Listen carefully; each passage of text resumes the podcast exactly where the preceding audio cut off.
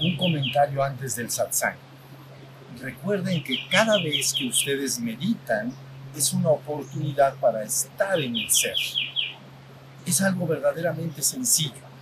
Lo que hoy hicimos fue estar atento del exterior. Todo cambió ahí. Quiere decir que si canta un pájaro, luego se puede callar. Si un insecto hace el ruido que acostumbra, luego puede desaparecer y así sucesivamente lo que captes del exterior. Si te llega el viento, puedes sentirlo en tu piel. Si deja de llegar, ya no lo puedes sentir en tu piel. Ese rumor es bastante constante, pero tienes un movimiento. No es, un sonido continuo, eso lo hacen algunos insectos, ¿lo han visto? Que chifla y hace continuo. Bueno, pero finalmente estoy atento del exterior, todo está cambiando. Luego entonces voy atento al cuerpo sentado. Y entonces ahí la respiración está cambiando. Bueno, se está moviendo, porque sale y entra y así sucesivamente. A veces el cuerpo lo dejo en una estatua que no se está moviendo, pero el aliento se mueve, etc. Luego, si voy hacia adentro, a veces puedo advertir que hay pensamientos o emociones que se mueven. ¿Ya vieron? Todo se está moviendo, pero el único que no se movió es el testigo que observó eso. El testigo que observa eso no se ha movido, atestigua otra cosa, pero él en sí mismo permanece siempre el mismo. De alguna manera está inmutable. Si escucha un pájaro, escucha un pájaro. Si el pájaro se calla y hay silencio, escucha un silencio. Si pasa una avioneta, escucha la avioneta. Pero el testigo permanece. Mira, ahí está. A ver cuánto dura. ¿Nos dará tiempo de dar el satsang? No más, ¿ya viste?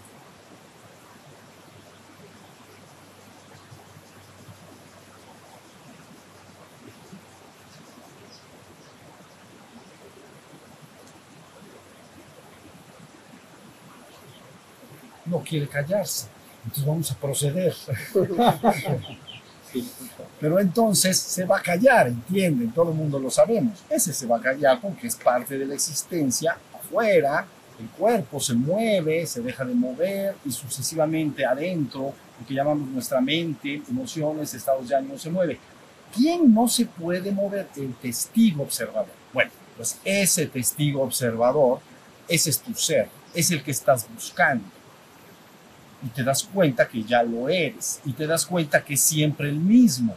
Yo soy el ser que soy, atestiguando los cambios que se manifiestan en la existencia, porque soy conciencia en mí mismo.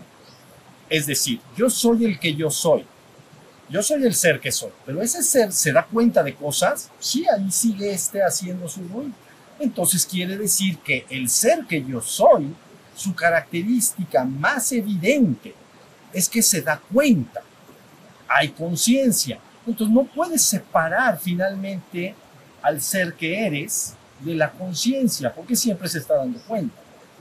¿Ya vieron? Entonces se da cuenta de todos los cambios afuera, en medio de ti en el cuerpo, si caminas, reposas, te recuestas, sientes hambre en el cuerpo, sientes sed, dolor, placer, todo se está moviendo. Y luego en la mente todo se está moviendo pero el ser que yo soy simplemente atestiguó. Por eso lo llamamos testigo no partícipe. Nosotros no estamos participando del ruido que estamos escuchando ahí o del rumor del río, nada más lo atestigo. ¿Ya vieron? Entonces, el que busca es lo buscado.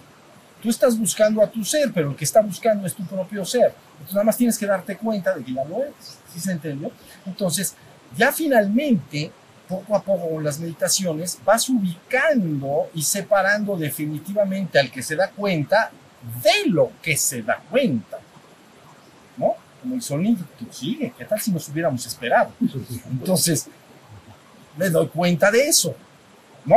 Entonces, no, de alguna manera, yo a través de meditar como un juego, como una práctica hermosa, agradable, sin esforzarme así inmensamente. Hay gente que quiere meditar ocho horas y cosas así por el estilo. No, ¿para qué eso? Nada más ubica quién eres.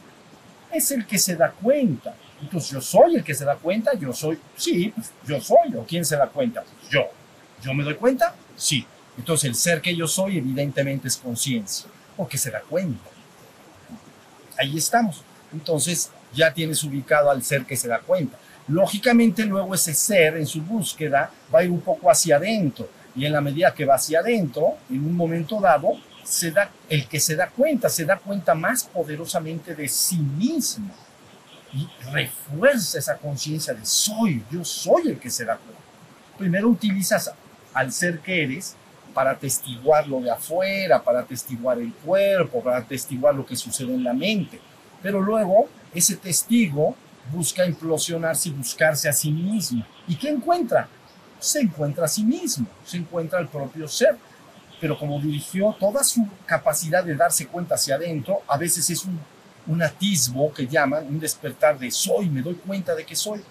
Y si me olvido del ser que soy, entonces permanezco como dormido. No me estoy dando cuenta del ser que soy. ¿Ya vieron? Todas las prácticas de meditación lo que están buscando es que te ubiques como ser y testigo que eres hasta que madure a un nivel en el que ya en la vida diaria siempre está. Y entonces ya me estoy dando cuenta, ya se quedó prendida la luz de la conciencia. Y ahora incluye eso a mi propio ser. Siempre me doy cuenta de que yo soy, no me olvido de mí mismo. Porque yo soy el ser que yo soy. La luz que se da cuenta hacia afuera también se da cuenta hacia adentro y hacia mí mismo. Y entonces soy. Por eso es lo más evidente. Cuando se, ¿Qué se experimenta al ser? Soy. Y ese ser, ¿qué es? Es conciencia. Se da cuenta de qué es. Se da cuenta de todo lo que sucede y te da cuenta de qué es. Ya se cayó. A ver si se arranca otra vez. Pues esperamos o no.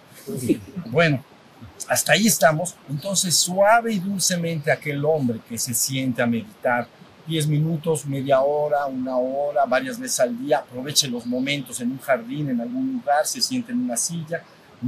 Otras personas se sientan en una silla pasible en un jardín y su mente se está pues divagando, distrayendo o empieza a imaginar otras cosas. ¿no? Eso, claro, si quieres crear algo, sí está bien que lo hagas así, pero si quieres despertar, puedes aprovechar muchos de estos momentos simplemente para estar en el ser. ¿Sí estamos? Y entonces culminará el despertar. Ahora, bien, ahora voy a hablar del satsang y de lo que yo quería explicar en este satsang. Mire, este satsang le puse por nombre cómo puede reconectarse el ser humano con su parte espiritual y divina. Es decir, cómo puede el ser humano reconectarse con el reino espiritual y divino. ¿Cómo puede? Entonces, para darme a entender, me gustaría hoy platicar un poco una, un cuento, una mitología de los pueblos de Mesoamérica, ¿no?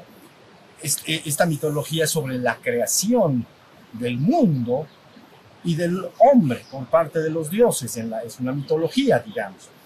Pero esto que voy a relatar no es exclusivo de los pueblos de Mesoamérica, está presente en muchas mitologías del mundo. Por ejemplo, en la Sumeria está mucho, muy similar a lo que yo voy a decir el día de hoy.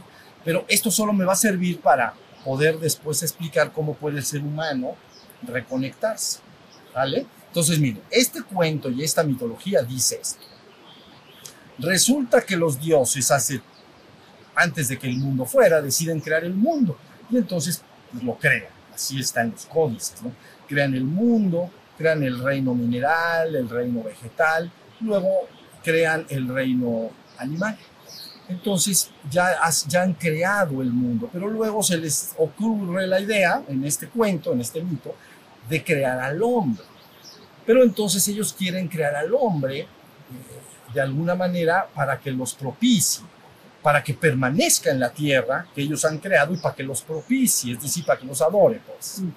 Entonces se hace varios ensayos se crea un hombre y fracasa, lo hacen de lodo, de barro y entonces no funciona muy bien, y luego hacen otro de madera y pues también está así medio, medio duro y no sirve bien, y entonces finalmente, ¿qué pasa? Que construyen un hombre perfecto, perfecto. Pero tan perfecto le salió la cocinada que entonces resulta era un hombre que podía ver lo cercano y lo lejano. quiere decir que no solo era consciente de lo cercano, lo cercano es el reino material, también era consciente de lo lejano, del reino espiritual y divino. Entonces los dioses dijeron, ay, no salió demasiado bien, entonces no va a funcionar, porque resulta que este hombre, por un lado, no nos va a propiciar, es decir, no nos va a adorar en ningún momento, porque está reconectado con el reino divino. Fíjense bien. Y número dos, entonces tampoco va a querer permanecer mucho tiempo en la tierra. Se va a reconectar con el reino espiritual y va a regresar a lo divino, porque no salió re bien el, el hombre. ¿Ya vieron? Es así como entonces dicen, ¿qué hacemos? ¿Qué hacemos para que se nos queden en la tierra? En este cuento, es un mito, ¿entienden? Es un mito. Bueno, entonces dicen, ya sé, se ponen de acuerdo y platican y dicen, vamos a soplar en sus ojos Vao, de tal manera que sus ojos se empañen, como se empaña la luna de un espejo cuando le echas tu aliento. Se empaña. De tal manera que estos hombres ya nada más puedan ver lo cercano, como quien dice medio miopes ya no, ya ven lo cercano, pero no pueden ver lo lejano, lo espiritual y divino. Entonces, ya la hicimos. Número uno, van a vivir en el lugar que nosotros creamos para ellos. Nosotros creamos el mundo y para luego crear los hombres. Y ellos nos adorarán. Bueno, ese es el cuento. Fíjense muy bien lo que estoy diciendo. Entonces, así fue. Soplaron el vaho en sus ojos. Ya a la hora de que soplaron el vaho en sus ojos, hubo una desconexión porque estaba empañado los ojos de los hombres, ya no podían ver lo lejano que era el reino espiritual y divino. Entonces, al no poder hacer eso, empezaron ya a vivir definitivamente en el mundo. Entonces, la historia o el mito cuenta que hasta el día de hoy los hombres están desconectados del reino espiritual y divino, solo se interesan por las cosas y el asuntos del mundo, porque nada más están conectados con el reino espiritual divino. Entonces, solo algunas pocas personas, y salió bien el Bao, pero solo algunas pocas personas en el mundo, hombres de vez en cuando, por aquí por allá, y que yo he llamado mi familia espiritual, tienen más o menos una reconexión con el reino espiritual y divino, por lo menos lo suficiente para anhelarlo. ¿Ya vieron? Hay muchos hombres que tienen, o sea, les salió bien el vaho en los ojos, no del todo en el mito, porque algunos, de todas maneras, aunque les echaron el vaho en los ojos, tienen en su corazón, en su mente, en su alma, el anhelo de lo espiritual divino. Quiere decir que algún nivel de reconexión tiene que haber. ¿Ya vieron? Bueno, entonces, ahora la idea es, el ser humano, de acuerdo a este cuento que estoy contando, está conectado con el reino material, por lo tanto, toda su energía va al reino material, todo su esfuerzo, todos sus actos mentales, verbales y corporales se dirigen al mundo donde me estoy conectado. Lo otro para mí es, estoy, estar muy abstracto, muy desconectado. ¿Ya vieron? Entonces, esa es la situación del hombre. En la inmensa mayoría hay una desconexión.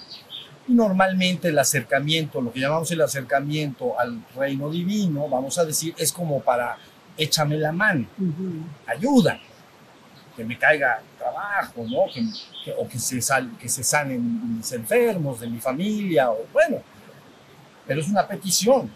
Fíjense muy bien lo que estoy diciendo, es diferente, Señor, llévame al reino divino es una cosa, pero la otra es, no, no, no, eso como que no lo entiendo muy bien. Mejor ayúdame para que esté yo bien acá. ¿Ya vieron? Está normal porque estás conectado con, con el mundo, con la familia, con los seres humanos. Entonces es la mayoría del acercamiento del ser humano hacia lo, hacia lo que nosotros entendemos como divino es en esos términos. Es una petición. Ayúdame ayúdame a encontrar trabajo, ayuda a mi hijo para que le vaya bien, o la gente va y hace sus peticiones. Pero, ¿entienden? Es para acá. Entonces, quiere decir, porque aquí está bien establecida la conexión, lo otro está un tanto ambiguo. Pero mi familia espiritual entonces tiene, insisto, mayor o menor nivel de contacto y reconexión con el reino espiritual divino, si no, no lo podría anhelar. Tú no puedes anhelar aquello que no tienes de alguna manera algo en ti que te llama a eso, aunque no lo entiendas bien, si estamos. Entonces, bueno, todo esto para explicar todo este cuento, este mito que es, por cierto, bastante universal. O sea, en muchos pueblos del mundo se habla de este procedimiento en que el, para explicar que el hombre de alguna manera está en un estado de desconexión y que el mito está contando que en el origen el hombre era perfecto, estaba reconectado en todos sus niveles. ¿Ya vieron? Entonces ahora, ¿qué es lo que puede hacer el ser humano para reconectarse con el reino espiritual y divino? ¿Qué es lo que puede hacer? ¿No? Entonces, fíjense bien, lo primero que hay que entender es lo siguiente. Si nosotros pasamos este cuento o mito, al, por ejemplo, a la terminología de los centros psíquicos de la India, pero también está en la toltequidad, los centros psíquicos del cuerpo, podríamos decir que el ser humano está mayormente activo o prácticamente muy activo en el centro chakra 1 y 2. Porque el primero, de hasta abajo, se encarga de la supervivencia y el segundo, la reproducción de la especie. Eso bien que le encanta al hombre, ¿no? Entonces, reproducción, de reproducción hablamos. Eso, eso, eso le gusta. Entonces ahí tiene está reconectado en su, fíjense muy bien en lo, que es un nombre, reconectado con la supervivencia y con la reproducción de la especie, o sea, que la especie, tener familia, tener hijos, ¿no? más allá de algo mental y psicológico, más bien algo biológico, biológico, ¿ya vieron? Entonces, ahí tienen cómo estaría el hombre, sus otros centros estarían cada vez menos activos, vamos a decir, con menos energía. Entonces, si tú quieres que un ser humano se reconecte con el reino espiritual y divino, lo que vas a tener, lo que va esa persona a tener que hacer es prender el fuego de la base del tronco a través de prácticas, eh, ya las platicamos en el retiro de Tantra, ¿no? Práctica solitaria o en pareja, eh, para que el fuego empiece a subir lenta y gradualmente. También se puede lograr a través de la vía devocional, lo platicamos. Al aspirar a lo alto, el fuego sigue la ruta de tu atención, porque se dice, la energía sigue a tu atención. Si pongo mi atención en lo alto, como una aspiración devocional, mi energía tiene que seguir a la atención. Fuerza mi energía sigue a la atención. ¿Dónde puse mi atención? Lo pongo en el, un reino abstracto de lo espiritual y divino, entonces la energía tiene que subir. Pero finalmente, finalmente entiéndase que la energía sí tiene que subir desde la base del tronco, por el medio tántrico que hablamos en el retiro, que algunos están acá, que, que están acá ahorita, que estuvieron en el retiro, y entonces en solitario, en pareja, en frío o en caliente, pero el fuego va a tener que ir subiendo. ¿La vieron? Si el fuego va subiendo, entonces poco a poco, con el correr del tiempo, lo que se busca es que los centros después, los siguientes tres, empiecen a entrar en mayor actividad. ¿Ya vieron? Todavía el tercero es un poco, lo entenderíamos como bestial, o sea, un poco más animalizado todavía, el tercero de acá del plexo. ¿ven? Pero luego si sigue subiendo el fuego, poco a poco, ¿entiendes? Esto va a suceder así. Si tú haces tus prácticas tántricas o haces tus respiraciones que están en el yoga de la energía y el yoga de la atención, va a suceder lo que estoy diciendo. Porque están hechas para eso. Para eso están hechas, aunque no haga nada de tantra. Si hace el yoga de energía y yoga de la atención y no hace tantra, va a suceder. Si es un hombre devocional también, pero recuerden que si no estoy bien relativamente bien conectado con lo de arriba, entonces mi devoción se apaga fácilmente. Ya vieron, no la puedo sostener muchos años porque no estoy bien reconectado. Pero bueno, la energía va subiendo, fíjense muy bien, y sobre todo aquí en el corazón y luego en la garganta, va a ser operaciones. Y las operaciones a veces les llamamos limpieza o purgación. Cada uno de estos centros acumula una cantidad de energía que ustedes podrían entender como indeseable, ¿no? eh, y que hay una eh, deseable, por ejemplo, el corazón es el mundo que le llaman de las emociones, vamos a decir. Entonces, en este mundo de las emociones sabemos los seres humanos, los seres humanos pueden experimentar emociones indeseables o deseables. Indeseables, pues son, ya lo sabemos, miedo, envidia, celos, odio, rencor y cuantas cosas ustedes se puedan imaginar que, pueden estar ahí acumulándose.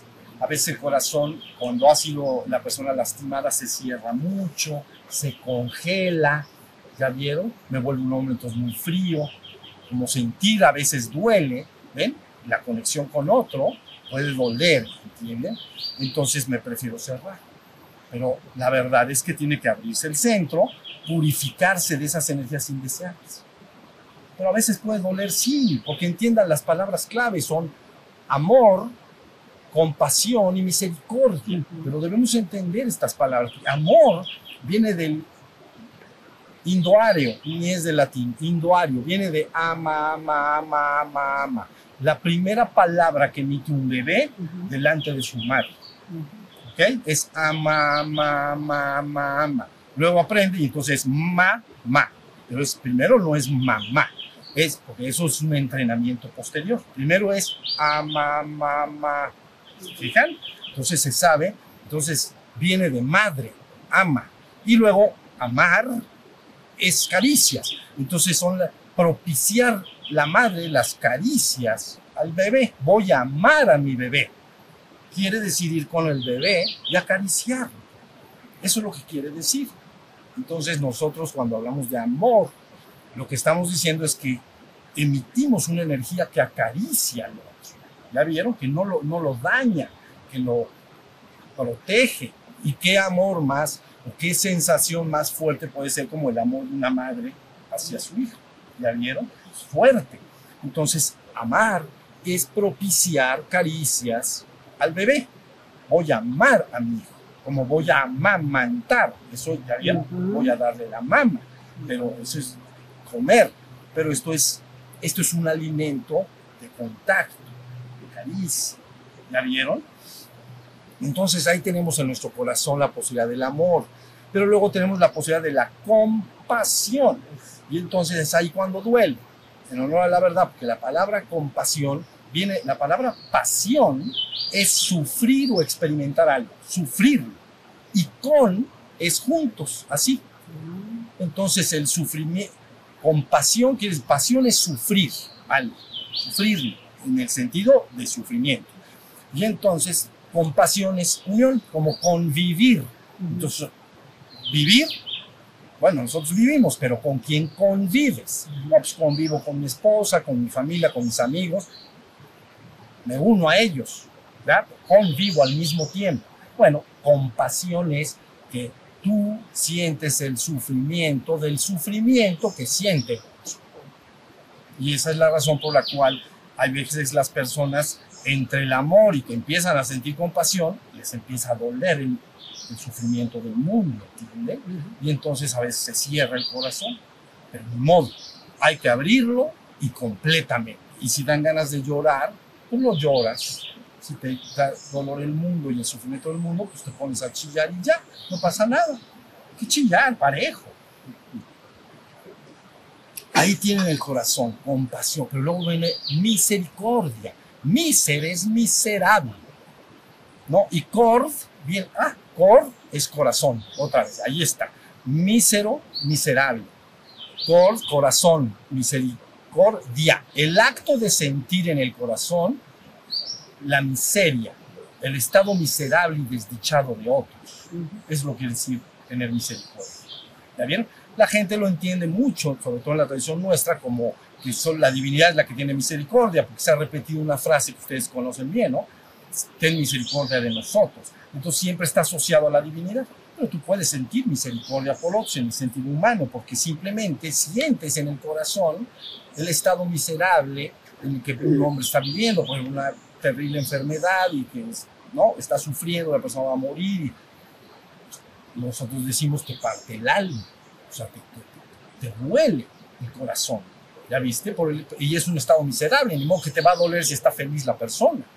¿Sí se entendió? Sí, sí, sí. Por eso viene el problema de que la apertura del corazón es todo un asunto. Por un lado, el fuego va subiendo. ¿De ¿Cómo vamos a reconectar al hombre? Esto lo vamos a hacer, pero derechito. Cuando llega al corazón, el fuego ascendente empieza a sacar, primero pues hay que sacar cochambre, ¿ya me entendieron? Y cochambre ahí anda. Entonces, que si tengo asuntos pendientes y que si mi papá me dijo y que si mi hermano no sé qué, que si fulanito, y empiezan a salir ciertas purgaciones de las cuales debemos deshacernos, porque son energías que no son hermosas. No las quiero conservar conmigo porque no se sienten bonito. Las conservo porque a veces las siento, pero no es porque las quiera. Con... ¿Qué prefieres conservar, el miedo o el amor? Está mal, eso, digo, de tontos no tenemos un pelo, ¿verdad? La dicha o la envidia. Ah, pues vamos a sacar 10 de calificación porque quieres las emociones que te hacen sentir bien. ¿Qué carambas vas a sentir las que te hacen sentir mal? Y son feas, son feas. Me siento mal, pero no sé cómo deshacerme de ellas. Pero esa parte, la gente dice, es que tengo malas vibras a veces y siento envidia, siento esto. Tranquilo, no pasa nada. No está guardado, eso no pasa. Tú no eres eso. Tú eres la divinidad. Eso es lo que yo te digo, tú eres la divinidad. Entonces, ahorita sientes lo que sientas, envidia, celos, lo que sea, no pasa nada. Nada más hay que saber que eso no eres tú. Entonces hay que limpiar. Si no, no puedes avanzar más adelante. Por eso habla de un sistema de purgación o purgatorio. Es que esa fuerza, la fuerza. ¿Cómo vas a entrar al reino divino siendo una pelota de estas energías. Miedo, envidia, celos, odio, rencor, avaricia, la peor de todas, soberbia. Esa es la única de las emociones oscuras que al hombre le hace sentir más o menos mal. Bien, todas las demás te hacen sentir mal. Miedo, ¿cómo se siente? Bien o mal. Envidia, finalmente no se siente bonito.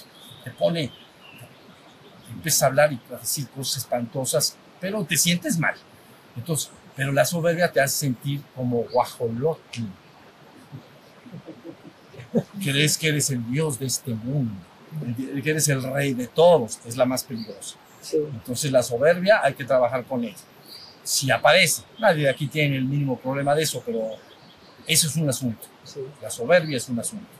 Porque es lo que te, te hace sentir engrandecido, te hace sentir superior a los demás. ¿Ya viste? No te hace humilde, no te hace hermano de todos. Tú quieres estar por encima. Es, un- es una energía compleja. Por eso dicen por ahí la preferida de mis pecados. Pero bueno, entonces resulta que ahí tenemos al corazón, ¿ya vieron? Entonces, imagínate nada más que el fuego llega, naturalmente te quita todo, todo con el correr del tiempo, ¿ves? Experimentas un proceso de purgación, de mucho ni te darás cuenta, ¿ves? Y algunas veces aparecerán ciertas emociones, pero te va limpiando. Y no importa lo que te aparezca, si, si algún día estás en meditación o en la vida real te sale la peor de las, el odio peor de los peores, no importa. Eso no, tú y yo no soy eso. Está ahí, pero yo no soy eso. En todo caso, soy el que me doy cuenta de eso. Entonces yo no soy eso. Y entonces eso finalmente se tiene que, me tengo que deshacer de ello. No importa lo que salga, porque tú no eres eso. Tú estás a salvo por siempre y para siempre. ¿Ok? Pero bueno, luego la energía sube más y se va a la, a la a la garganta. Y ven que a veces se ha asociado la garganta desde el punto de vista de centros psíquicos, se ha, se ha relacionado con la mente.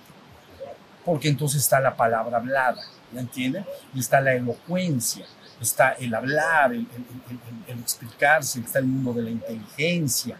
Hay muchas energías que están ahí.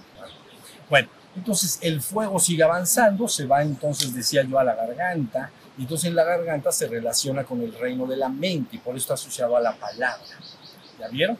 Entonces, porque pensar se puede traducir en palabras, ¿no? Y decir palabras finalmente son pensamientos, o son descripciones de imágenes mentales, pero finalmente es eso, son palabras. Entonces, el mundo de la palabra. Entonces, lo que la persona empieza a hablar, si aquí abajo está contaminado, como dije al principio, entonces su palabra tiene que ser equivalente. Una palabra de mala voluntad hacia los demás. ¿no? No una palabra de voluntad verdadera, de- del deseo del bien común. ¿Ya vieron? Porque las emociones gobernantes abajo son estas. ¿Ya vieron? Bueno, entonces finalmente, ¿qué sucede cuando la energía penetra, sube- sigue subiendo más y penetra al sexto chakra? ¿No?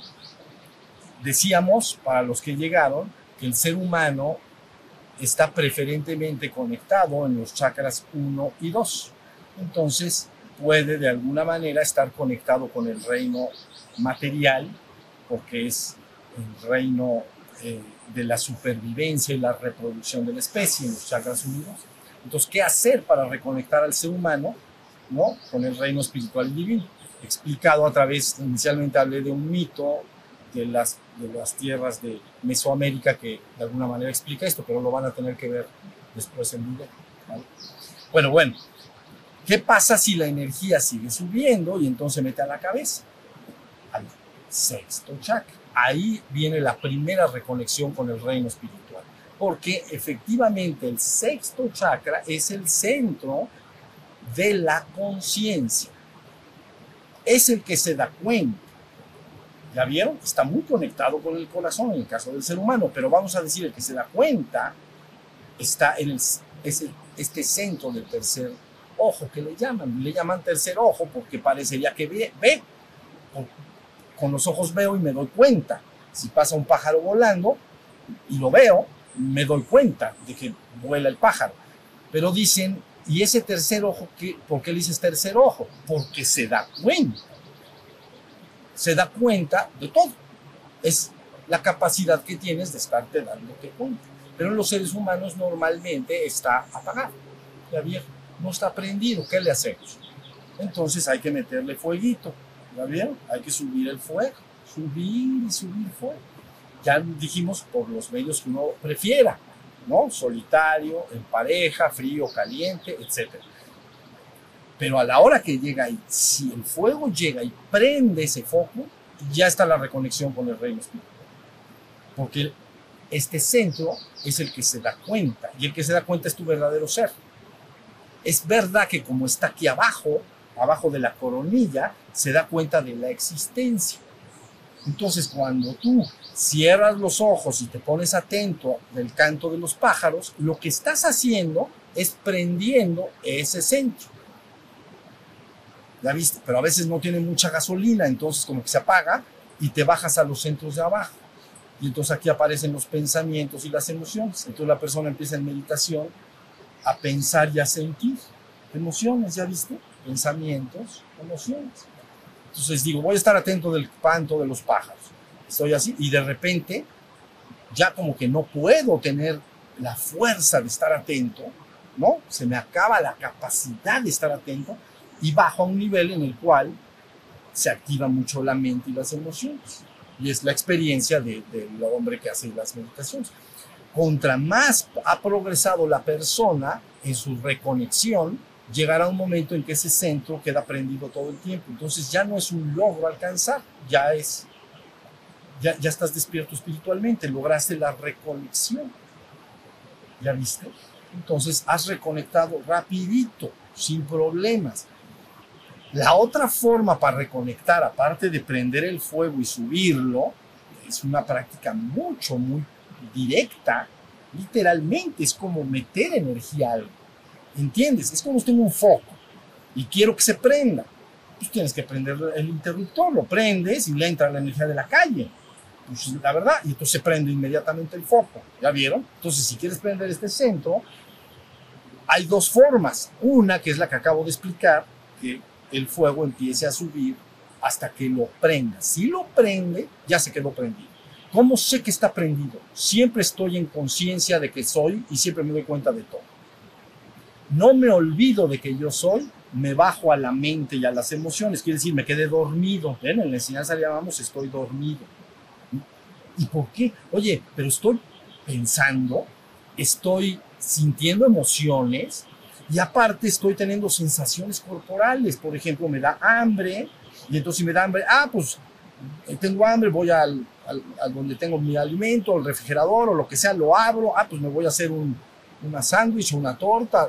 ¿Ya vieron? Estoy sintiendo emociones, estoy, teniendo, estoy sintiendo sensaciones, estoy sintiendo emociones, estoy pensando, pero no soy consciente de que soy.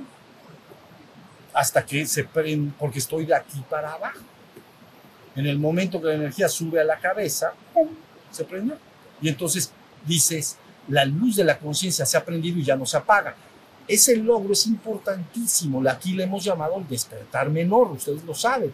Quiere decir que la persona desde que se despierta en la mañana hasta que se mete en su cama en la noche y queda dormido, porque luego hay que transferir la conciencia hacia allá, pero esa es otra historia de la cual nunca he hablado y quién sabe si hable alguna vez. Pero lo importante es que la persona, desde que despierta, ¿ven? Aquí en los pueblos, ¿cómo le llaman despertar?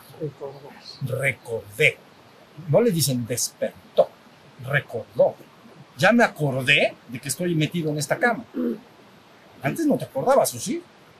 Estabas soñando, estabas durmiendo en un sueño con ensueños o en un sueño profundo, pero no estabas recordándote que estabas en el cuarto, en tu habitación, pues, en tu cama. ¿Tenemos? Sí. Sí. Entonces, ¿qué estaba yo diciendo? Recuerda. El despertarme.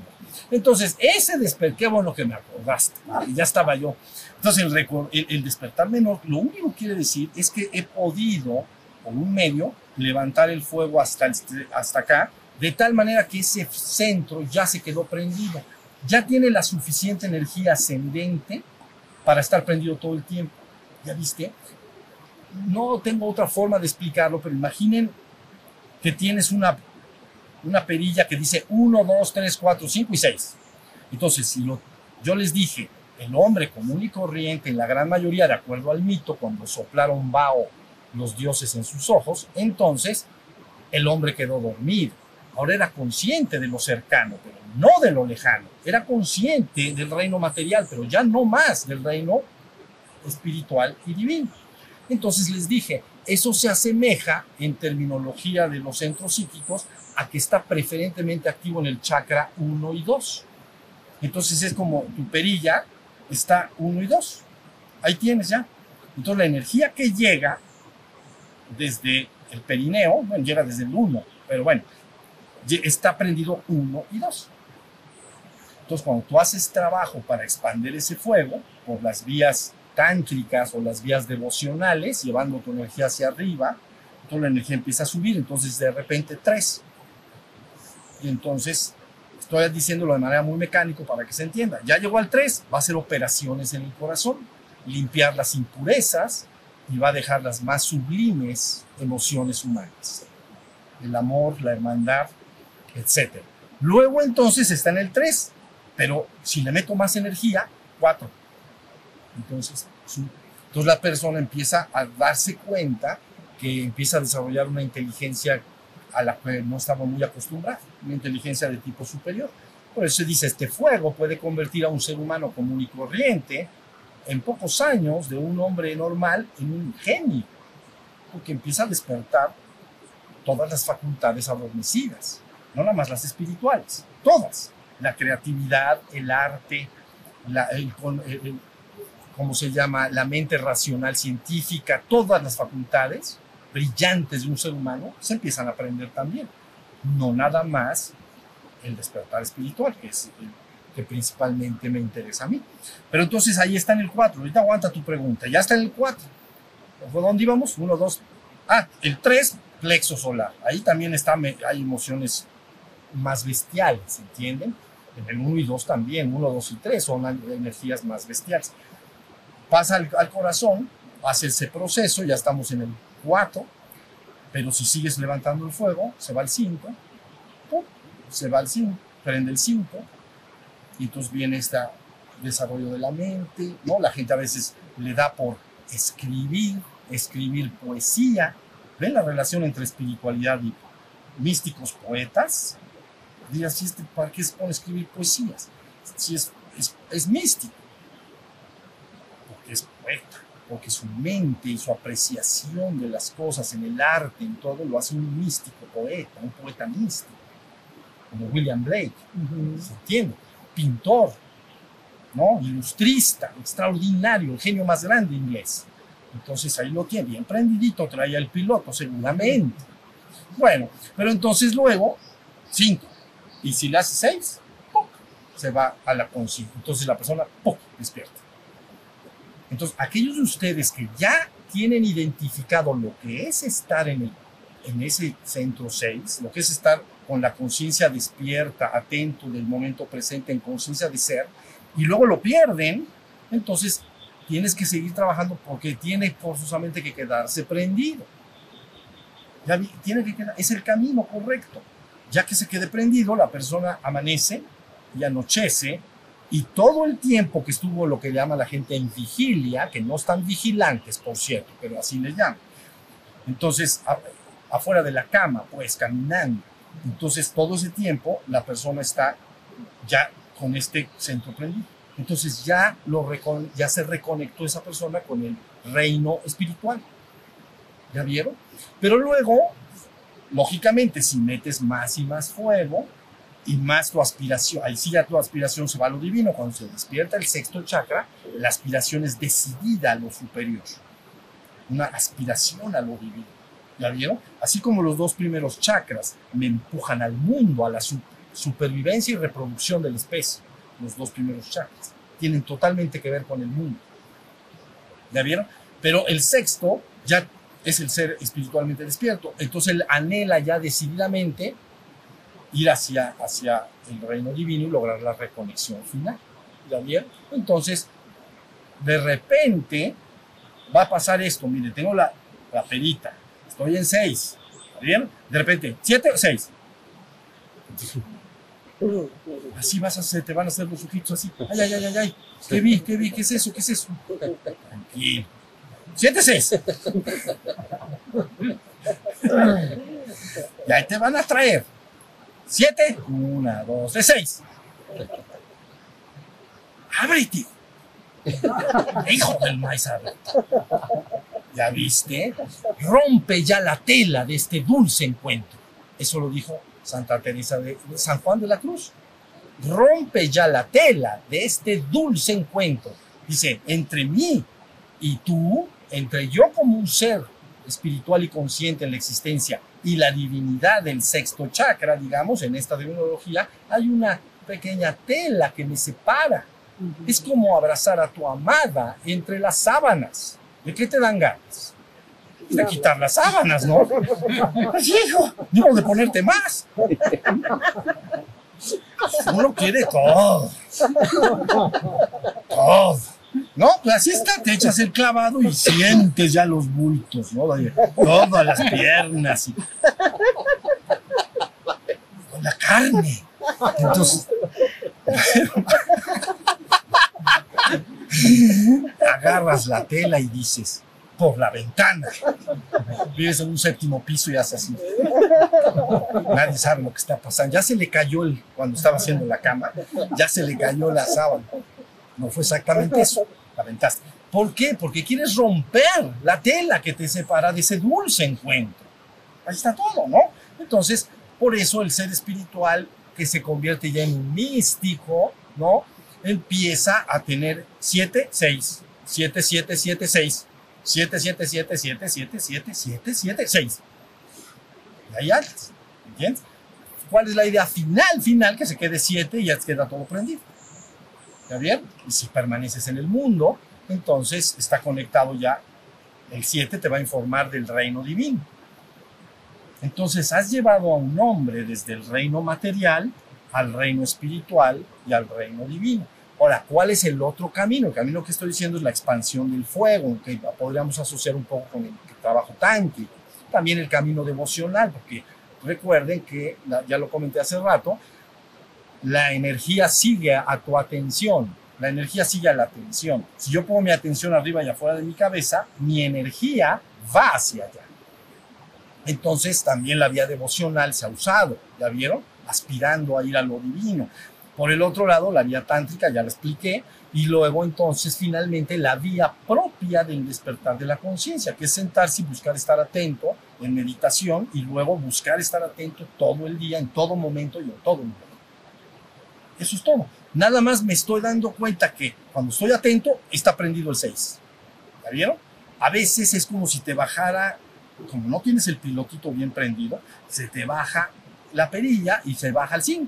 Entonces ya, ya no estoy atento, ya no estoy despierto.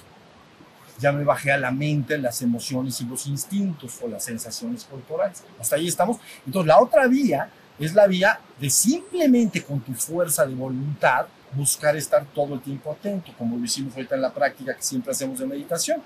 O voy a caminar, estoy atento al caminar, me meto a una alberca y nado, estoy atento a lo que estoy haciendo y sucesivamente me baño, ya jugar a estar despierto, etcétera. Es hacer el trabajo para que ese chakra esté prendido. Lo que pasa es que a veces no tiene mucha energía y se apaga. Entonces, pum, caigo a la mente otra vez. ¿Ya vieron? A ver, tú tenías una pregunta. Sí. Eh, ¿Se puede prender este sexto chakra si no he purificado o he este, purgado este, los primeros anteriores? A ver, señálame, dime otra vez. Por ejemplo, primero, segundo, tercero, cuarto, este, no están totalmente eh, Purificados, limpios y prendidos. ¿Se puede prender el sexto? Sí, y el séptimo también, pero luego, luego vas para abajo. ¿Entiendes? No permanece uno. Eso pasa como con la sustancia, brillote, o porque no pasado y vas abajo de Exacto. Cuando se utiliza una sustancia como una planta de poder, depende la sustancia que proporcione la planta. La planta tiene sintetizada una molécula. Esa molécula tiene que ver también con moléculas que produce el cerebro. Entonces, cuando se toma una planta de poder, entonces hay padre y madre entre ellas, ¿no? Hay unas que son alucinógenas y otras puras de conciencia, peyotes de conciencia. Entonces, la persona toma la planta de poder y entonces experimenta una vivencia del tipo hasta donde llegue, del 6 o de, ¿no? Muy alto, pues, 6, 7 o por ahí. Pero es una sustancia que ha sido ingerida en el cuerpo. Entonces el cuerpo la o la, sinte, o la elimina, se elimina, si no la, bueno, la sintetiza y la, la- la rompe la disuelve y la consume. Entonces se, se baja, el, se baja ya el, la experiencia, porque ya no está esa, esa molécula, ¿ya viste? Y si no la puede sintetizar o desdoblar, entonces la orina, ¿no? Y entonces, por eso hay algunas sustancias y en algunas prácticas en que eh, en- de las tradiciones autóctonas de pueblos del mundo, hay ciertas sustancias que no las elim- el cuerpo no las puede sintetizar, sino que las orina y entonces se beben su propia orina, porque para volver a tener el efecto, ya vieron, de la experiencia. O sea, toman la planta, pero el cuerpo no la puede disolver, solo la puede eliminar. Entonces la elimina por orina y entonces a la hora de eliminarla, lo ponen en un depósito y la vuelven a beber, entonces la vuelven a tomar. Están, gastan menos. Entonces, con, con poquito les dura más. con poquito les dura más. Pero eso que dices, lo importante de ello es que no es tuyo. Ha sido una de estas experiencias bien asimilada puede ser una bendición, ¿entiendes? Mal asimilada puede ser fuente de confusión futura. Pero vamos a decir, si la persona es seria en su trabajo y en su, digamos, no lo hace de manera recreativa. Porque si un joven hace esto de manera muy recreativa, lo que quiere es una experiencia detrás de la otra, ¿comprenden? Entonces, toma una sustancia, alguna planta, ¿no? algún veneno de sapo, alguna cosa así, y entonces tiene una experiencia, pero apenas se le quitó, pues, tardas meses en asimilar la experiencia, ¿comprendes? Y entonces, si otra, otra, otra, entonces se vuelve una adicción asociada a, la- a- al- a lo recreativo, no al trabajo espiritual, ¿no? Pero si la persona toma una, una experiencia de estas y después de lo que haya vivido, tarda un mes, dos meses en, en asimilarlo, integrarlo a su vida, ¿entiendes? Entonces puede ser una experiencia benéfica, pero solo es un punto de referencia al que deberás alcanzar después por tus propios medios, sin sin la sustancia exterior. Vas a tener que hacerlo interiormente, desde lo que se trata.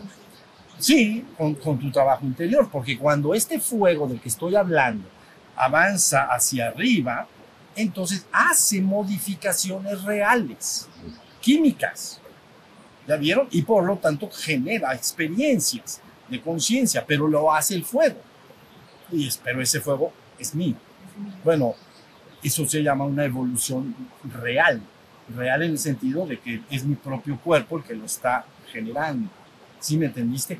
Imagínate que te dieran una pastilla, como un ejemplo nada más, y que al tomarla te diera una inteligencia sobresaliente, una inteligencia extraordinaria, pero que te durara media hora o una hora, pues, no es tuya. Entonces te quita y te percibes estúpido comparado con eso. Entonces, ¿qué hago? Pues dame otro. Más yo lo veo como una guía, una no, como hecho, lo he hecho como simbólicamente, así como que es una señal que Ah. llega, ¿no? Pero como tú dices, ya hay base, ya sabes sentir. Pero hay personas que lo hacen adicional, se quedó en el viaje, pero es que era una persona muy dormida y no sabía que. Hay, hay un estado que se habla asociado a las plantas de poder que es colgado entre el cielo y la tierra, ¿no? Pues quiere decir que la persona tiene una experiencia y diría simbólicamente se fue al cielo en la experiencia, ¿no? Pero luego regresa. Pero ya ni se puede acostumbrar bien, bien, bien a ser un hombre normal, común y corriente como estaba antes, pero tampoco está en el cielo. Entonces a veces le llaman las tradiciones colgado entre el cielo y la tierra. Entonces, eh, la experiencia puede ser benéfica, por supuesto que puede ser benéfica si hay seriedad, si hay verdadero deseo de, de eso. develar el misterio, vida mía, develar el misterio. No, no, no hay mejor. Bueno, lo, el, el trabajo que yo propongo es algo que tú vas logrando, pero eso no aparta de que la persona, si así lo considera eh, necesario o su corazón le inclina a hacerlo, bueno, pues entonces puede, puede hacerlo, ¿no? Pero este es el camino para convertirte en eso, para hacer la reconexión. Ya se ve Sería natural. es la vía, bueno, es la vía que se llama la natural, natural, natural, porque tu cuerpo lo está generando todo el Claro. tiempo. Entonces se está prendiendo fuego. Ahora, en revelación nada más, algo que quiero comentar en, en relación a lo que tú dices, si la persona puede estar haciendo experiencias diversas de prácticas energéticas, tantra, etcétera, y de repente puede tener una experiencia no solo del 6, sino del 7. Pero finalmente todo tiene que estar bien los canales bien abiertos. Entonces vuelve aquí a perderse esa experiencia y te regresa al punto de partida. Te regresa al punto donde tú estás. Parecido a lo que se está comentando de las plantas de poder. Entonces ahí viene el proceso lento y gradual de seguir haciendo un trabajo sostenido. ¿Ya vieron? Sostenido de, de buscar estar despierto, seguir trabajando con las prácticas de energía para que se vaya logrando poco a poco el, el trabajo. ¿Ya viste? Y te funcionó como una referencia nada más. Porque efectivamente está uno más despierto e inclusive cuando está prendido este sexto chakra, físicamente se, siente una presión este, aquí en el entrecejo y, y en toda, la cabeza. ¿no? Este, de repente surgen pensamientos, pero está la atención mayormente en este sexto chakra. Prendida. Sí, prendida. Ahí está. Ca- Cada vez que estés ahí, tú podrías decirlo, el centro de la cabeza está prendido, el sexto chakra está prendido. Cuando te olvidas de, de ese estado, de que estás de la conciencia, te olvidas, caes a otro nivel y en ese otro nivel ya me olvidé. Ah, en la enseñanza dice, quedaste dormido. ¿Ya vieron? Por eso en el mito que les cuento, el mito de que es muy universal, porque es un cuento conveniente, ¿no? Está en todas las tradiciones de Mesoamérica y también en las tradiciones, dije, de Sumeria y otros muchos, ¿no? La idea de que los dioses creadores, como un cuento, ¿no? Lo repito por ellos que llegaron tarde, estos dioses creadores entonces, después de crear al mundo, crean al hombre. Pero a la hora de que crean al hombre hacen varios ensayos, en, los códices está como la mitología de Mesoamérica, ¿no? Y hacen varios ensayos de hombres y ninguno les sale bien hasta que hacen a uno tan perfectamente bien hecho que entonces se llama hombre perfecto. Y le salió tan perfecto, tan perfecto, que entonces, de alguna manera, ellos tenían la vista de lo cercano y de lo lejano. Quería decir que podían ver el reino material, pero lo lejano también, lo reino espiritual y divino. Entonces los dioses se preocuparon mucho porque no querían que ellos pensaron, este hombre, dos cosas va a pasar. Número uno, no se van a quedar en la tierra porque muy rápidamente van a querer regresar al reino divino nosotros lo creamos para que estuviera en la tierra que nosotros creamos. Y número dos, no nos van a propiciar ni cinco minutos, es decir, no nos van a adorar. Entonces, ¿qué hacemos? Soplemos, repito, por los nuevos que llegamos, soplemos en ellos bao en los ojos, para que se empañe su mirada como se empaña la luna de un espejo cuando se le sopla el aliento. Entonces ahora solo podrán ver lo cercano, pero no podrán ver lo lejano. Entonces ahora se quedarán en este mundo porque solo están conectados bien con este mundo y de alguna manera nos propiciarán. Es decir, ayúdame, ¿no? Te propicio, te hago rituales, holocaustos, etcétera, para que las divinidades te ayuden, ¿no? Es un cuento, es un mito, pero entiendan lo que estoy diciendo, es profundo. Porque cuando tú haces la operación de un hombre perfecto, tiene que estar reconectado, por decirlo así, desde la colita misma hasta el reino divino. Ese es un hombre perfecto. ¿Ves? Pero si le echas vaho en los ojos y le empañas la mirada, nada más lo dejas reconectado en el chakra 1 y 2. Ya estuvo. Entonces ahora, supervivencia y reproducción de la especie, los dos chakras de abajo. Entonces ahora nada más me involucro con el mundo. ¿Ya vieron? Entonces comentaba yo que ese es el estado de la humanidad promedio en su conjunto. Está con este vaho empañado en sus ojos. Nada más sienten la conexión con el mundo. Y pocos de los humanos, dije también, entonces de alguna manera están anhelando lo divino. Quiere decir que más o menos están reconectados. O sea que a estos dioses creadores les falló un poquito y algunos de los hombres todavía mantienen la conexión. ¿Cuál es el trabajo que nosotros hacemos acá y la palabra que hacemos acá? Tienes que regresar a ser el hombre perfecto. El hombre perfecto está conectado perfectamente mientras estés en el mundo con el reino material, pero también con el espiritual y también con el divino. Entonces eso es todo el trabajo. Y la palabra que se ha dado acá es más clara, vidas mías, no se las van a entregar. Está clarísimo. O, o, alguien puede decir que no se ha aclarado suficientemente cómo llegar a eso. Está clarísimo. Entonces nada más buscar esa recolección, ya viste. Ahora, ellos decían, no, si este se queda así, primero no propicias a nadie. Tú no debes de propiciar a nadie. Tú debes estar solo reconectado con la divinidad que eres. Ninguna propiciación a algo exterior. Pero número dos, decían bien, no se van a quedar en este mundo mucho tiempo. Se van a remontar al reino espiritual y divino. Pues sí, eso es lo que yo quiero. Pues la neta. Eso es lo que yo quiero. Yo quiero que la humanidad en su conjunto abra sus alas y remonte el vuelo en sentido ascendente de regreso al reino espiritual y divino. Eso le llamamos redención colectiva de la humanidad o ascensión colectiva de la humanidad. ¿Ya vieron? Entonces, esas son mis intenciones y esa es, ese es mi corazón. ¿Entienden? Lo hago porque yo sí amo a la humanidad. Sí siento, como expliqué al principio, el amor, la compasión y la misericordia. Y entonces, lo mejor que yo tengo para darle a un hombre es, mira, estás reconectado, ahorita usamos un cuento, comprende, pero para darnos a entender. Pero fíjate muy bien que estás en esta situación, pero fácilmente podrías reconectar, muy fácilmente. Eso sí, con voluntad y constancia. ¿Ya vieron? Con esto cierro, pero les voy a decir algo.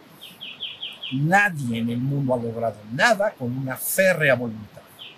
¿Entiendes? Si eres un hombre de voluntad tibia, no vas a llegar a ningún lado, porque vas a, meditar dos días y ocho no. Vas a hacer tus prácticas cuatro días y veinte no, y sucesivamente. Tienes que tener una férrea voluntad, y esa férrea voluntad quiere decir que no está necesariamente asociado al deseo. Es diferente deseo y voluntad. El deseo es que algo me, ahora sí que tengo ganas de hacer algo. Tengo el deseo de irme a, acampar al bosque. Bueno, pero el deseo o está o no está. Y si se apaga, ya no me mueve, porque no tengo el deseo. ¿Sí se entendió? Ahí está todo. El deseo me mueve mientras está. Si se apaga, ya no me mueve. Bueno, la voluntad no es exactamente igual al deseo. El deseo es una pequeña parte de la voluntad. La voluntad es hacer lo que me he propuesto, tenga el deseo o no lo tenga. Eso es todo. Entonces me paro en la mañana y digo, ay, qué ganas tengo de meditar. Bueno, pues a lo mejor no, pero bueno, lo voy a hacer. Me siento, hago mis prácticas. ¿Ya vieron? Entonces, esa es la idea. Ahora, como yo sé que hay una familia espiritual que está más o menos reconectada con el reino espiritual divino, les va a llegar la palabra. Fíjense el plan, muy bueno. Les llega la palabra. Ya que les llega la palabra, reconocen la palabra. Lo que él me está diciendo puede lograr mi anhelo. Lo que yo anhelo, me- lo que él está diciendo me va a llevar. Entonces empieza una acelerada reconexión de lo que llamo la familia espiritual humana. Una vez que la familia espiritual humana esté cada vez más reconectada con el reino espiritual y divino, entonces su radiación natural hacia el resto de la humanidad va a hacer que el resto de la humanidad también se vaya incorporando a lo mismo. Hasta que entonces todos busquen su despertar espiritual y regresar al divino. Y entonces, en ese cuento, de, es un cuento que conté, la mitología de Mesoamérica, les dices a los dioses, ahí te ves, ahí te ves. Yo me voy al reino divino. ¿Se fijan bien lo que quiere decir? Aguas con lo que estoy diciendo. Muy bien. Vamos a descansar entonces, ¿sale? Ah, bien, una pregunta. ¿Cuál es la, la diferencia entre el reino espiritual y el reino divino? Perdón, otra vez. ¿Cuál es la diferencia esencial entre el reino espiritual y el reino divino. Ah, pregunta importante. Mira, la diferencia es la siguiente. Primero entender la palabra espíritu. ¿Te acuerdas que hemos dicho? Espíritu es soplar. Soplo. Spiritus, de latín. Entonces, cuando se dice tu espíritu, tu espíritu o tu espíritu, lo que está diciendo es que del reino divino fuiste soplado. ¿Ya viste? Pero ¿a dónde me soplaron? A la existencia. ¿Ya? Está la trascendencia, el reino divino, y abajo de la línea de la trascendencia ponemos la existencia, es todo, toda la existencia, el universo manifiesto, la creación toda. Entonces, cuando digo espíritu, quiere decir me es un soplo, soy un soplo. Pero ¿de dónde me soplaron? Ah, me soplaron del reino divino. Pero resulta que el que sopla y lo soplado son lo mismo y son uno. Ni. ¿Me entiendes? Entonces, el reino divino al soplar, si tú, para el hombre entienda, entonces sale tu espíritu. Entonces podrías decir como una gota del océano, como si el reino divino fuera un océano. Si se, y te soplan para abajo, te, se cae una gota. Pero la gota es de la misma naturaleza que el océano. O llamamos el hijo es de la misma naturaleza que el padre. Así está dicho. Bien, entonces, ¿cuál es la diferencia radical? Que cuando el hombre se despierta, cobra conciencia de qué es, pero en la existencia, porque está soplado aún en la existencia. Está en la existencia. Entonces me doy cuenta de que soy, pero ¿dónde te das cuenta? ¿En la trascendencia? No. Me doy cuenta de que soy, pero acá, acá en la existencia. Me doy cuenta del exterior, me doy cuenta de lo que pasa en mi mente, me doy cuenta de lo que pasa en mi cuerpo, me doy cuenta de que yo soy, de que yo soy ese ser, pero en la existencia. Entonces por eso dice tu despertar espiritual. Ahí está. Aquí le llamamos tu despertar espiritual. En Oriente le llamaríamos despertar a tu conciencia de ser, de sat, ¿no? Sat, ser. Des- despierto a la conciencia de que yo soy. ¿Sí estamos? Entonces, o también le llaman atmano, sí mismo. Despierto a la conciencia de mí mismo, de mi propio ser.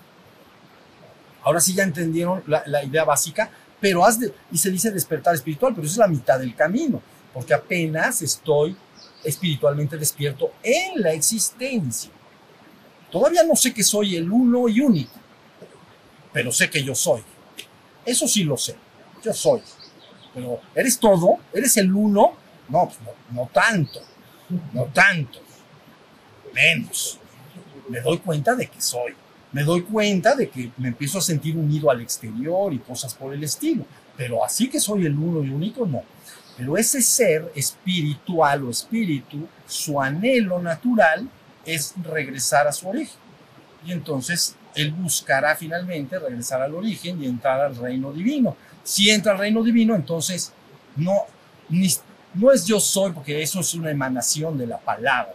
Y ahí no hay palabra, ahí es el uno y el único. ¿Ya viste? Vivencia llamada inefable.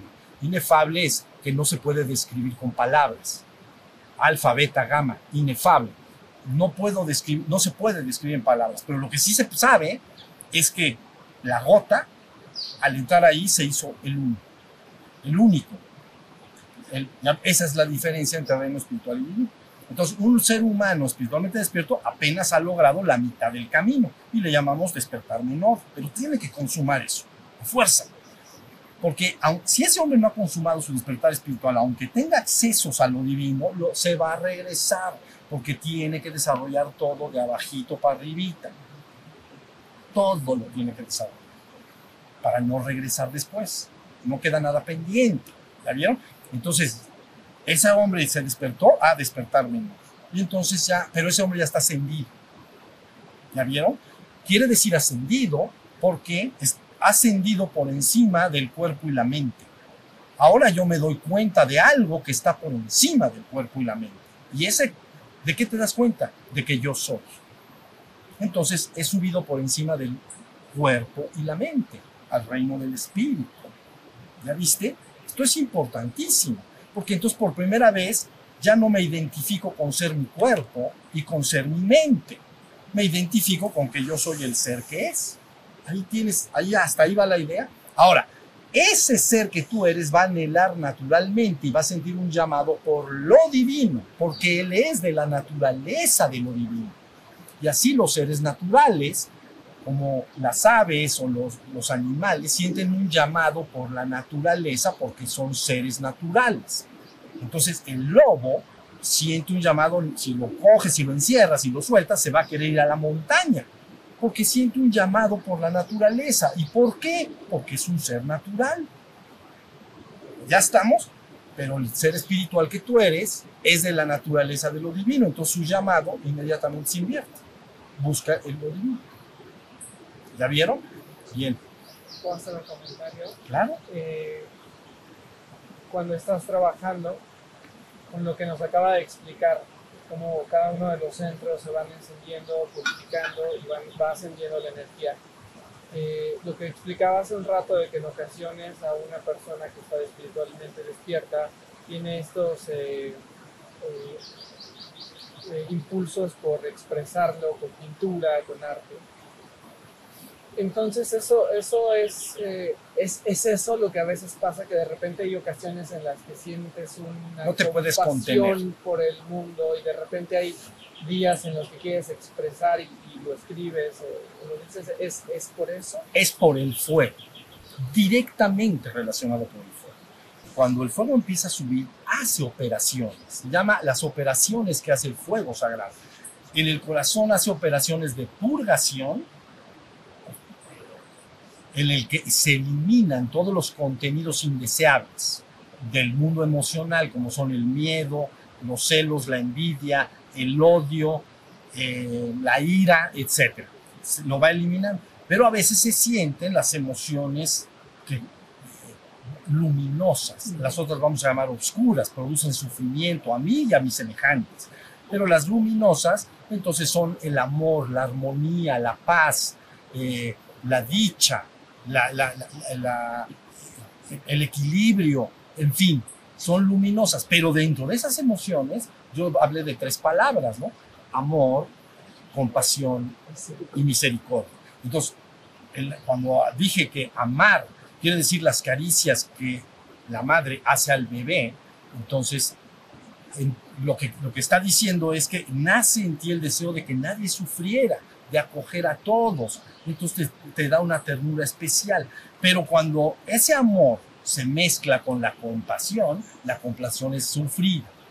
Porque ex- compasión es experimentar, pero en el sentido de una experiencia dolorosa de otro. ¿La vieron? Y esa pasión, ese sufrimiento, yo lo conecto y siento compasión por él, siento dolor por el dolor del otro. ¿No? Y cuando dije misericordia, miserus, entonces de, eh, desdichado, cordes corazón, y es el acto de sentir en el corazón la desdicha y miseria de mis semejantes. Entonces, eso, eso produce, o sea, estás despertando espiritualmente, ya tienes emociones hermosas, pero a veces tienes emociones de sufrimiento, de dolor por el otro, y entonces el momento en que viene el llanto, viene la, ¿no? Pero luego empieza el, sexto, el siguiente chakra a desarrollarse y vienen todas las otras facultades de tipo mental. Están las partes creativas del ser humano, las partes intelectuales. Conforme todo eso se empieza a aprender, entonces me nace la expresión. Puede ser como artista, poetas místicos o pintores o porque no me aguanto. Eso es lo que quieres decir. No puedo, o sea, estoy explotando. Entonces, pues antes de que explotes, mejor escribe, o pinta, o llora, o haz lo que tengas que hacer. ¿Ya viste? Y entonces lo manifiestas porque te está, está imagínate algo que tienes apagado y de repente se prende. Y, y- y crean, puede convertir a un ser humano común y corriente en un genio en poco tiempo. Créanlo, es un fuego poderoso. Aparte del despertar espiritual, todas tus facultades humanas las puedes desarrollar de manera inmensa. Entonces vas a tener que lidiar con ello. Y a veces se siente el amor, pero a veces se siente el sufrimiento del otro, te da compasión el mundo, te- y a veces partes creativas, y, como un tipo Leonardo da Vinci, o dije William Blake, o quien haya yo dicho, ¿no? Ilustrista, genios en la, en la parte creativa, pero místico, ¿ya viste? Y finalmente sigue avanzando hasta que te reconecta con la parte espiritual y te reconecta con lo divino, que al final todo se va a desarrollar. Que el fuego al subir tiene que prender todo. ¿Ya viste? Entonces empiezas a, a- a darte cuenta a ti mismo que antes no comprendías cosas y que ahora son muy fáciles de comprender y antes de plano no le entendías nada. Dices, pues estaba yo tan tapadón. Pues, la verdad sí, ya te destapamos. Ya te- la verdad sí estabas tapado. Eh, Crean que cuando yo les hablo de este mito, tiene algo profundo. Entonces vale la pena entender que la- esta reconexión debe llevarse a cabo. A ver, Eh, bueno, son dos. Una es, eh, puede tener uno atisbos entre el sueño de, de la cama y el despierto eh, normal del día. Eh, un atisbo de este de despertar. sí, completamente. Tú dices que si en el sueño, mientras duerme, a ver, cuando el hombre duerme, difícilmente puede traspasar la conciencia, el testigo no lo puede traspasar fácilmente. Entonces empieza un proceso que se llama sueño con ensueños. La persona empieza a soñar, es lo que la gente entiende soñar. Característica de un sueño clásico es que no me doy cuenta que yo soy el que estoy soñando. Yo provoco el sueño, pero no me doy cuenta. Igual que estás provocando esta realidad y tampoco te das cuenta bien a bien. Pero bueno, sueño con ensueños. Pero luego hay un sueño que llamamos profundo en el que los ensueños desaparecen y solo queda el ser. ¿Ya viste? Entonces, bueno, ya sea en la vigilia, tú llamas vigilia esto, ¿no? Esto, afuera de la cama. Vigilia, vigilia. En un sueño con ensueños o en un sueño profundo puede atisbar la conciencia. Es decir, puedes estar durmiendo en la cama y adentro de un sueño sueño con ensueños o sueño sin ensueños puede atisbar la conciencia de lo divino. Esa- Esa le vale que estés... Darme cuenta que estoy soñando, que estoy teniendo una reacción Ah. física. Sí, darte cuenta que estás soñando es que se ha despertado la conciencia ahí, en el sueño. Ya viste, la característica de un sueño normal es que no me doy cuenta que yo soy el soñador del sueño. Yo lo provoco. Si me doy cuenta que yo soy el que provoca el sueño, ya me desperté en el sueño. Entonces le llaman ahora sueño lúcido, viaje astral y cosas por el estilo. Pero ¿cuál es la característica? Me di cuenta de que, de, de que estoy soñando. Yo estoy dándome cuenta de que estoy soñando. Y ya, entendí, ya está el testigo. Pero aquí en la vigilia es lo mismo. Me doy cuenta de que estoy viviendo y haciendo mi vida. La gente hace su vida por todos lados, trabaja, cuida a sus hijos o, y de repente se da cuenta. Y entonces ¡y! me desperté. Ah, pero tú estabas creando esta realidad con tu mente todo el tiempo. Es muy parecido. Eso, Ah, Eh, eso. Aquí es como un despertar menor, aquí en esta vigilia. Y en el sueño es, ay, yo estoy provocando el sueño. Ya me di cuenta de que yo estoy soñando. Si luego controlar el sueño, entonces ya la gente le llama viajes astrales y otras cosas por el estilo. ¿Está bien? Hay un nivel profundo de sueño que se llama sueños sin sueños. Hay que dar puro ser. Entonces el que sabe normalmente transfiere la conciencia de aquí hasta allá al fondo y ahí se queda, tantito. Porque el cuerpo pues, ya se quedó ahí tirado, ¿ven? Entonces eh, ya se, ya se apagó este. No trabaja todo el tiempo. Hay que darle de comer. Pues, si no le das de comer, hay que darle agua. Pues no, hay que descansarlo, porque si, entonces hay que acostarlo. No me acuesto, yo lo acuesto. Entonces acuestas al cuerpo y te puedes transferir la conciencia al sueño profundo y esperas a que el cuerpo descanse. Entonces ya descansó y hace clink, porque está ajustado al sol. ¿Ya vieron? Entonces está ajustado al sol. Entonces nace el sol. Digo, hay diurnos y nocturnos, comprenden, pero el, el diurno no, hay hombres nocturnos y diurnos, pero el 90, el 95% son diurnos. Entonces sale el sol y te haces, es como si te metieran un rayo desde el sol. ¡ting! Y entonces, ¡hey! Ya me desperté. Entonces ya nomás traes la conciencia para acá. Pues ya, ya está, ya te despertaste, ya descansaste. Vamos a bañarnos. Entonces hay que bañarlo. Ay, ay, ay, amores.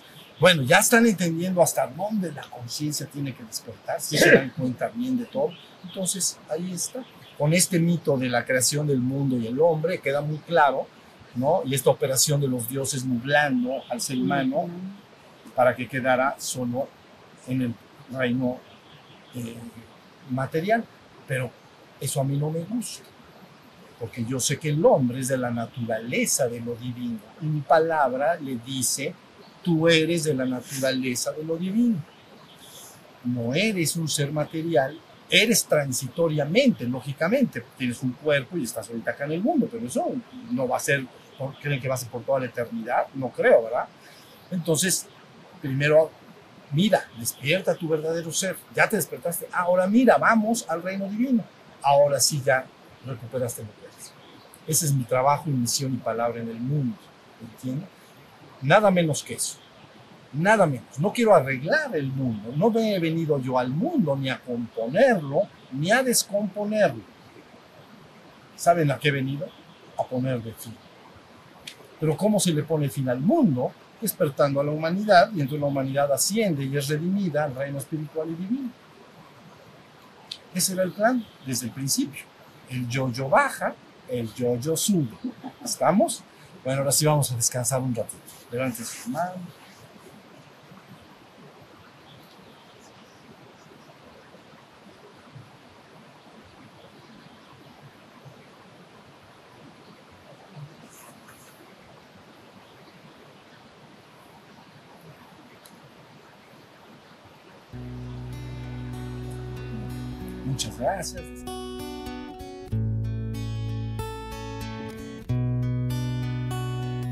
Shiva Shiva Shiva Shambho